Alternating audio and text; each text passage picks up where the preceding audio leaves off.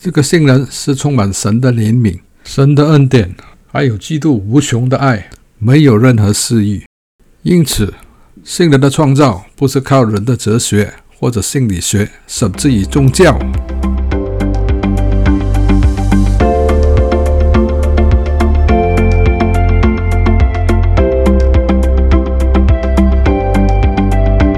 大家好，今天的读经来自以弗所书第四章。第二十一节到二十四节，如果你们听过耶稣的道，领了他的教，学了他的真理，就要脱去你们从前行为上的旧人。这旧人是因世人的迷惑而败坏的，又要叫你们属灵的性质改换一新，并且穿上新人。这新人就是照着神的形象创造的，有公义和真正的圣洁。好，我们知道，任何人在基督里，他就成为新造的人，旧事已过，一切就变成新的了。我记得刚接受主的时候，我的确感觉到一切都变成新的了。我的重生经验是非常剧烈和浓厚的感受。当我还没祷告接受耶稣基督之前，我是在一个非常忧郁和一个非常绝望性的情绪当中。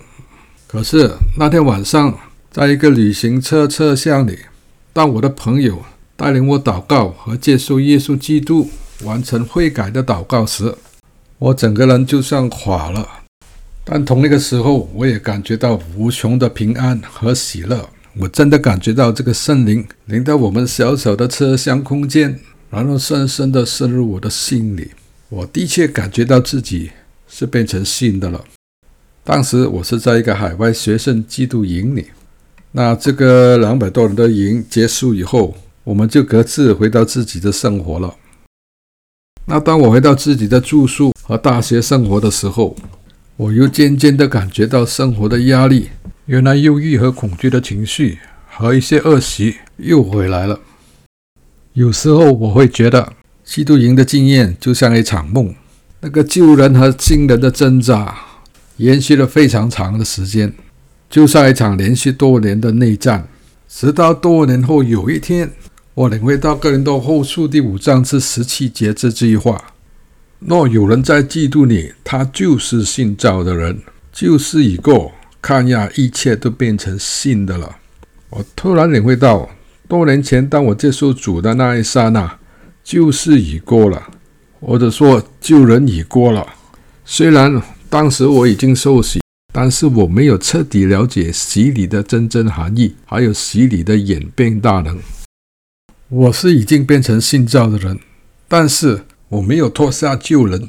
虽然这个旧人老早在我受洗的时候已经与基督同埋了，也就是说，这个旧人在我生命里已经失去他掌权和捆绑的力量。我们回到今天读的经文，保罗说：“如果你们听过耶稣的道，”领了他的教，学了他的真理，就要脱去你从前行为上的旧人，是我们信主前行为上的旧人。这个旧人早已经失效。我当时的挣扎所面对的，是我思维或者情绪上的一些残余。也就是说，当我们接受了耶稣的救恩真理以后，这个旧人留下来的就是一个外盒，像一件衣服可以脱下来。而且是必须脱下来，因为如果旧人不脱下来，这个新人就不会显现在这个世界上。就如耶稣所说的：“我们是世界的光。”那这把光呢，必须放在明显的台面上，不能藏在床底下。如果藏在床底下，这个房间还是黑暗的。我们再看二十二节，保罗说：“就要脱去你们从行为上的旧人。”这个旧人是因私欲的迷惑而败坏的。第一，这个旧人是败坏的；第二，这个旧人是怎么败坏的呢？是因为我们还没认识耶稣之前，当我们还在黑暗罪恶之死的时候，因私欲的迷惑而败坏的。原来这个旧人是受了邪灵的迷惑而败坏的。这个旧人原来是与神断绝关系的旧人。他看不见神的作为，他也不相信神的作为。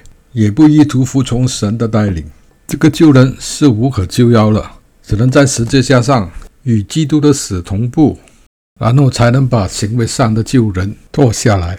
怎么样脱下来呢？二十三节说，又要将你们属灵的性质改换一新。这个属灵的性质，也就是我们属灵身份的意思，属灵身份的思维。每一个人的属灵性质是通过在灵里祷告，得到神话语的启示和智慧。才更换一新的。当我们属灵的性质更换一新，我们的行为才能继续更新。因此，保罗在二十四节说，并且穿上新人，这新人是照着神的形象创造的，有公义和真正的圣洁。我们不仅要脱下旧人，还要穿上新人。虽然我们已经是信教的人，我们外在的行为信人也得穿上。穿上信人是每一个基督徒的任务。这个信人是照着神的形象创造的，是具有神的公义，还有真正的圣洁。这个信人是充满神的怜悯、神的恩典，还有基督无穷的爱，没有任何私欲。因此，新人的创造不是靠人的哲学或者心理学，甚至于宗教，不靠人类历史，也不靠个人的属灵经验。更不是任何学术论坛所能创造出来的。新人必须在神的话语里、神的旨意里得到属灵的启示而更新。这也是我们信心的成长过程。因为我们不单是因信得救，我们也是因信而活，因信得生。最后，我们读加拉太书第二章第二十节，使徒保罗说：“我与基督同钉了十字架，现在我活着。”只是活着的，并不是我，乃是基督在我里面活着，并且我如今在肉身活着，是因神的儿子而活。他是爱我，为我舍己。谢谢大家的收听，下回再见。